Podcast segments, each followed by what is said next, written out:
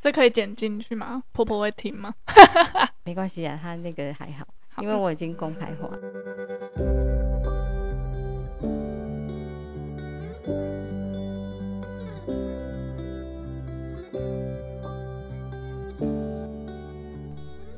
Hello，大家好，欢迎来到艾米之音。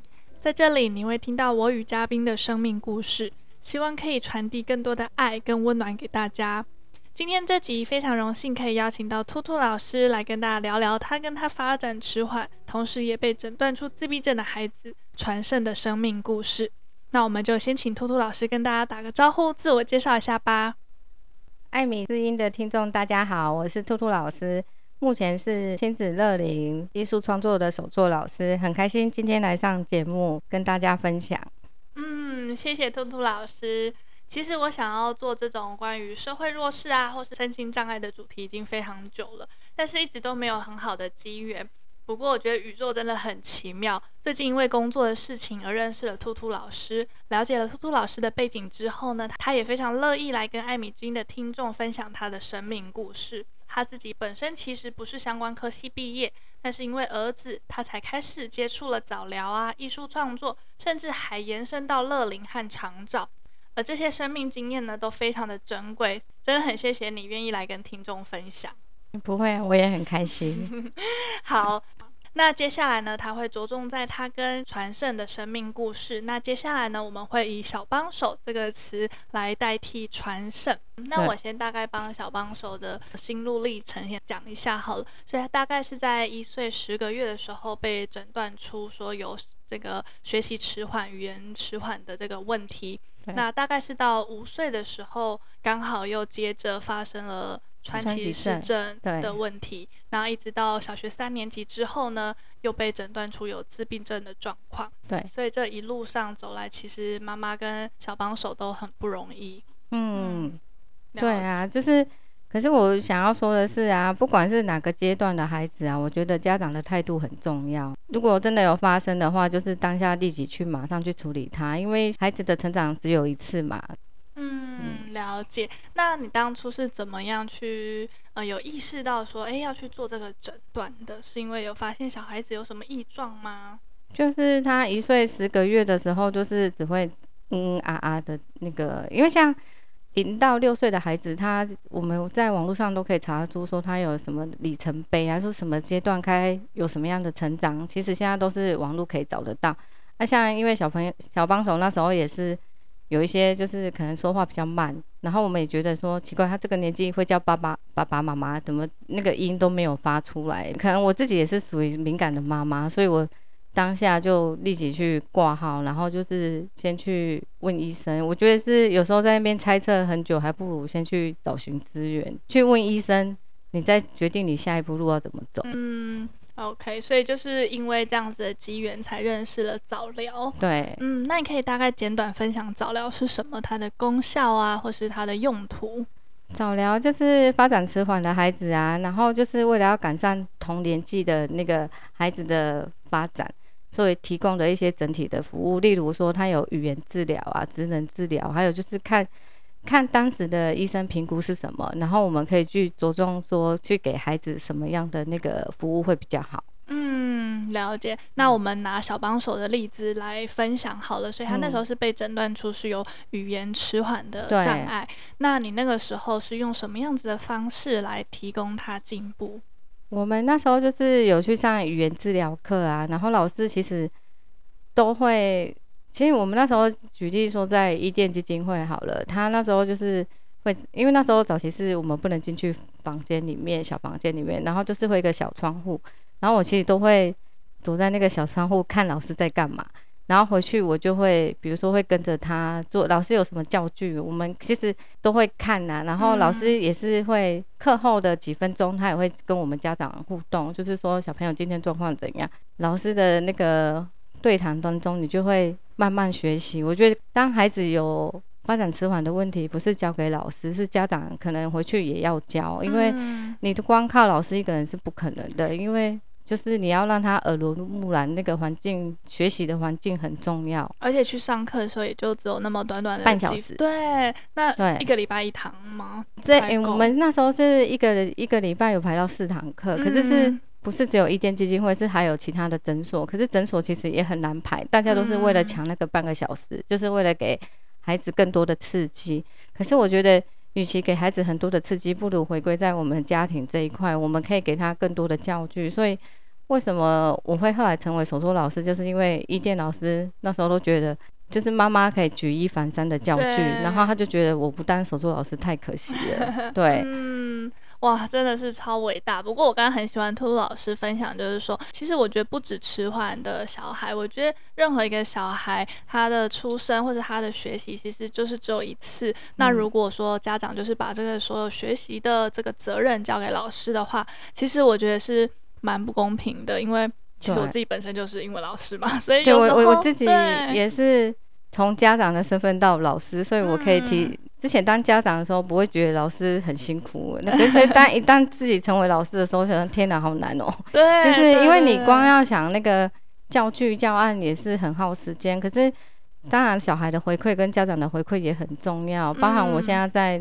长照也是啊，我带失智失智症的老人，他们每一场的回馈也对我来讲也是一个非常重要，对，就是重要，我就会开始检讨我哪边到底不好还是什么，嗯、对，就是。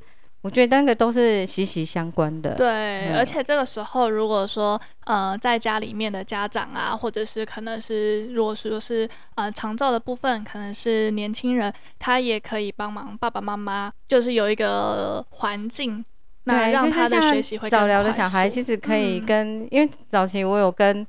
社区也有一些做融合，就是跟早疗的小孩去跟长辈们互动。长辈们，他尤其是失智的，他们对就是回忆这一块，他们可能就是他们都会有孙子嘛。嗯。可是他们看到小朋友，因为他们的孙子可能都大了，可能大学了，还有才是已经出社会了。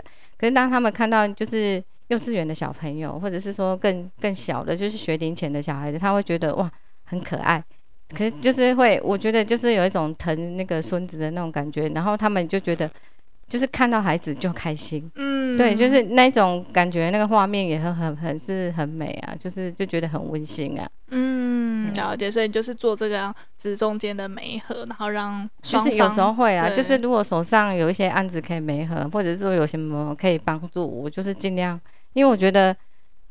就是人跟人之间，其实要创起一些缘分，有时候也是很神奇。可是如果说我们今天我们只是开一个口，或是牵一个线，其实你后续的发展，我们其实也不知道。对，对，一切，可是一切都是，我觉得善的种子是要随时播种，你才可以。因为像我们的孩子也会大嘛，我们也是希望说他在一个安全的环境下长大，或者是说大家可以用，因为自己又是小孩比较特殊的关系，所以我就会。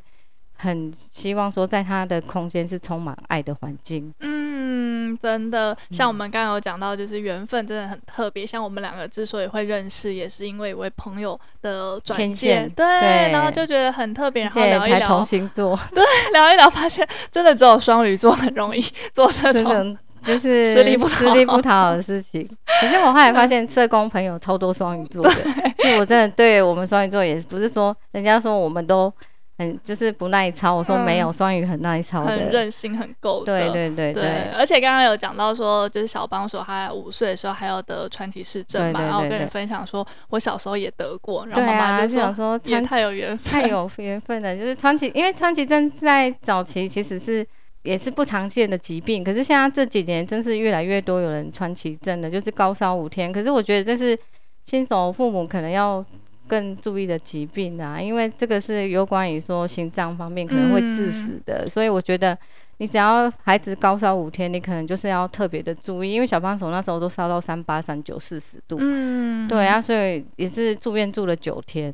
对，我那个时候是两岁的，然后我父母也说那个时候真的是差一点点交瘁啊，而且你会觉得就是怎么会，而且我是。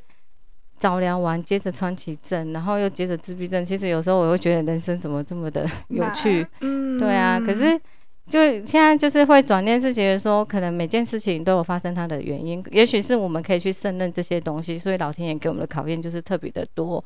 可是因为我也会透过我的文笔，或者是照片，或者是分享，讲对，去传递一些讯息。嗯、或许可能当下有时候都会觉得那是没什么，可是看在某些人的心里的话，他可能当下正正在发生这些事情，他看到我们之前的那些心路历程，我觉得。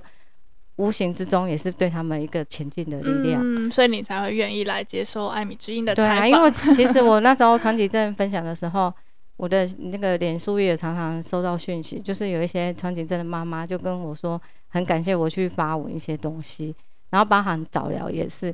其实我也因为说小帮手的一些关系，我认识了很多很不错的妈妈。嗯，就是会因为这样串起了一些，就是串起很有共感。可能够互相同理的，对对对对，就是包含现在自闭症也是认识很多妈妈，就是自闭症其实也是他小孩会很多的问题，所以比如说国小、国中、高中，到现在我高中有高中的问题，国中有国中的问题，可是像有一些妈妈也是会给你一些建议啊，还是什么，我觉得是。听取建议，可是不见得说一定要照他们的方式。可是我可以觉得，我们找寻自己最适合的方式，跟孩子对孩子跟父母都好。嗯，对对，确实。所以就是一路上就是陪着小帮手这样前进学习。然后疗愈自己，这样子。对对对对，对。嗯，OK，那这样子听下来，其实这一路上也真的非常的不容易。嗯。那你觉得，就是这这段时间这么长的一段时间，你觉得什么部分是让你觉得最辛苦的？例如说是经济吗？我觉得应该是经济。我觉得经济是每个人都很辛苦，因为现在赚钱真的不容易。你说社会的眼光还是内心的压力？我觉得长辈同住的压力也很大呢，因为他们会觉得躲在给满题。就是有时候只是对早疗的观念，又是早期又不是说很，就是很认同，而且有时候都会说他剪那个舌头还是什么，就是那个美牙弓脆鸡这些，呃这些，就是会讲一些就是他们很传统的一些观念。我觉得就是有时候会看他他们这样讲，也是会倒抽一口气，然后就觉得说还是有时候。跟长辈同住的压力，可能要同住的人才会感受得到。嗯，对，因为我们可能在讲，会觉得说，啊，老人家的话你就不要听就好了。如果不要听，就不会造成那么多社会的一些问题。嗯，了解。所以反而是就是可能长辈那边给你的压力会比较大，因为刚好是长媳的身份。那你会不会觉得就是很委屈，觉得说自己一个女人，然后嫁到别人家，然后为了你生了一个孙子，然后还要被。就是也会啊，而且又是年纪最小的，因为刚好那个传声爸大我十岁，嗯，对，然后就是啊，刚好就是家里也是年纪最小的，可是我觉得长媳，然后年纪是年对长媳，就有刚开始也是很不能适应啊，因为什么都是你要做，然后轮回不轮回，然后你又我又不是什么都，而且我是才刚毕业，我也专科毕业就马上嫁了，我也很多不懂。然后也嫁了，马上就又怀孕，然后怀孕以后就是也是孕吐，也不能上班，然后是婆婆也是不能理解为什么会孕吐这件事情啊。我觉得像这可以剪进去吗？婆婆会听吗？没关系啊，她那个还好，好，因为我已经公开化。那我要把这个剪进去。就是我觉得老人家的观念有时候很难讲，他们可能年轻的时候有受苦，可是有时候没办法用同理心去。对待就是现在的媳妇，或者是说他们有不公不公平的那个，就是可能他待遇什么，他因为他可能就是谁赚钱比较多啊，还是什么？我觉得像老一辈有时候这种观念，有时候对我们媳妇之间也是不太好了。嗯，对啊，我觉得这是这个也是他们长辈自己的课题。这个是我听了很多人的分享，应该也有，因为我们常常会去，像我现在。有时候也会听一些家长的心路历程啊，然后有时候也是，我觉得外配的也是很辛苦。对对，所以不要说我们台湾自己的，我们那个外对新住民也是为了也是很辛苦的。所以我觉得有时候女人何苦为难女人？我们都是嫁进一个新的环境，然后我们也是全新的开始，全新的那个就是有时候同理心，我觉得应该是我们是双鱼座比较会这样，就是会讲到同理心，然后会去。去做很多事情，可是到后面，我觉得同理心也是要适可而止啊。就是当一个人你一直付出，付出到累的话，其实我觉得那个就很多事情不是理所当然。嗯，对，了解。那我之前有看到你的文章，你的专访有分享，然后你在里面有说过一句话说，说妈妈不要把自己困住，可以悲观，但是不要太久。那相信你在说这句话的同时，其实肯定也经历过很长一段时间的黑暗时期。就像你刚刚分享的，可能会有很多无助啊，或者是委屈的心情。那你当时是怎么看开，然后决定接受，并且像现在这样子乐观面对的？我觉得应该是踏入，就是一开始接触早疗，然后在早疗的时候看到很多需要帮忙的孩子，因为其实。长症那时候，也就是语言迟缓，并不是最严重的小孩，因为我们有看到唐唐氏症或者是脑麻，或者是小儿麻痹的孩子。嗯，所以你那在你当下，你就会觉得，其实我们好像也还好。嗯，然后你就会觉得，其实我们也算幸运，最算所以至少我们孩子是就是都可以这样跟我们沟通微笑的。啊，有的小孩又是没办法讲话的。然后，其实我在陪小帮手第一次去那个诊所的时候，我遇到一个唐氏症的爸爸，他其实也开导我，他也他才讲了一一段话，到我到现在我还是记得。然后我因为那时候我刚开始去的时候，我真的也很无助，因为我想说，天啊，两岁就是快两岁，然后要早疗，我到底早疗到底是什么？其实我那时候都是一头雾水，也都不知道。然后我就想说，有资源我就去善用嘛。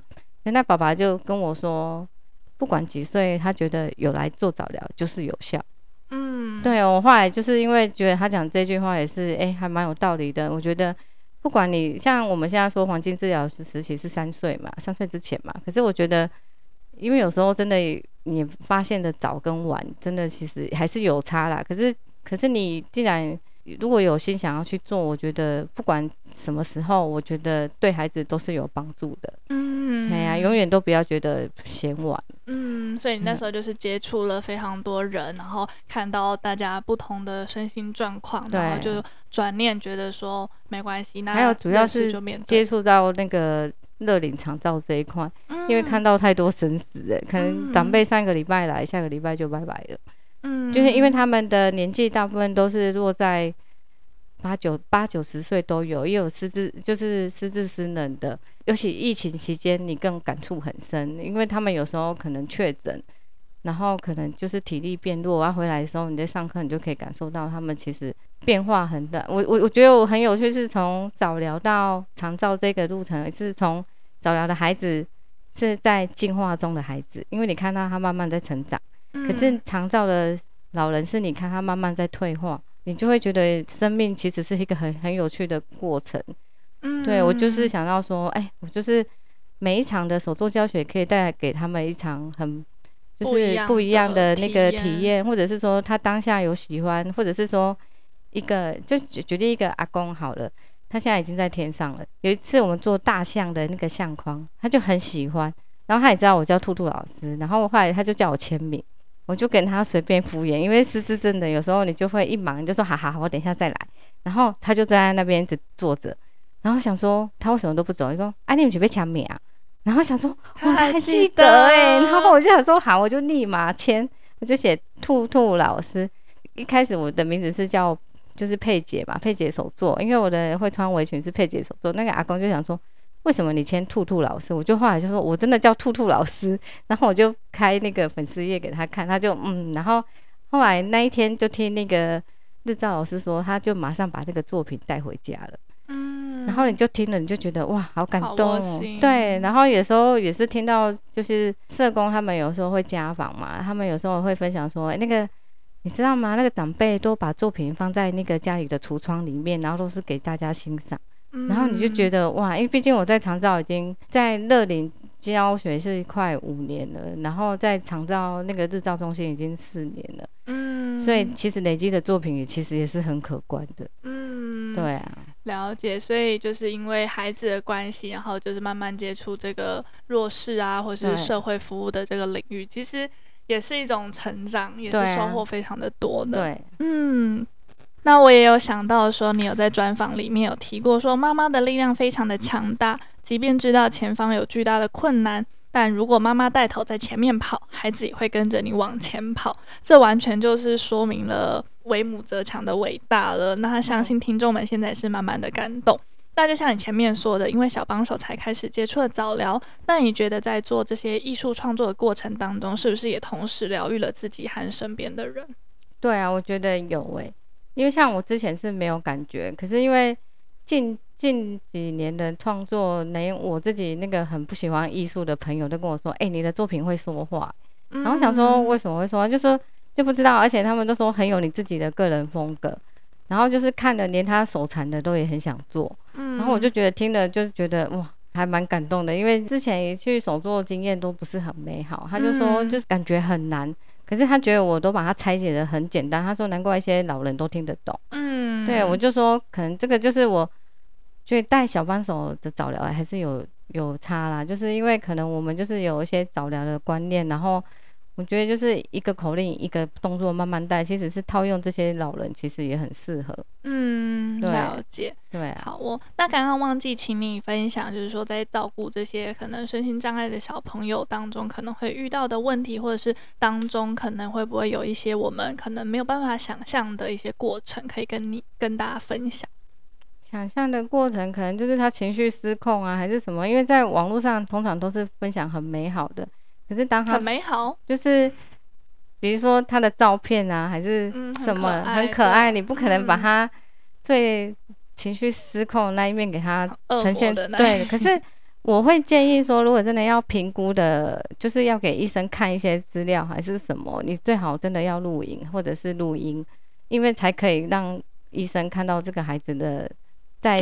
对状况。因为其实我以前真的有常做这种事情，因为孩子。他在学校跟家里其实有时候是不一样的人，嗯，对，所以有时候，因为有时候我们讲人家外表就会常说，诶、欸，他不可能，他看起来就都很稳稳，都是喜欢笑笑的，怎么可能是自闭症的孩子？或者是说，或者是说，他就不会觉得他是情绪很失控的啊，也不会尖叫还是什么？因为像小帮手小时候是真的很爱尖叫，嗯，然后尖叫那个声音很那个分贝很锐利，可是后面早疗我就有有慢慢那个。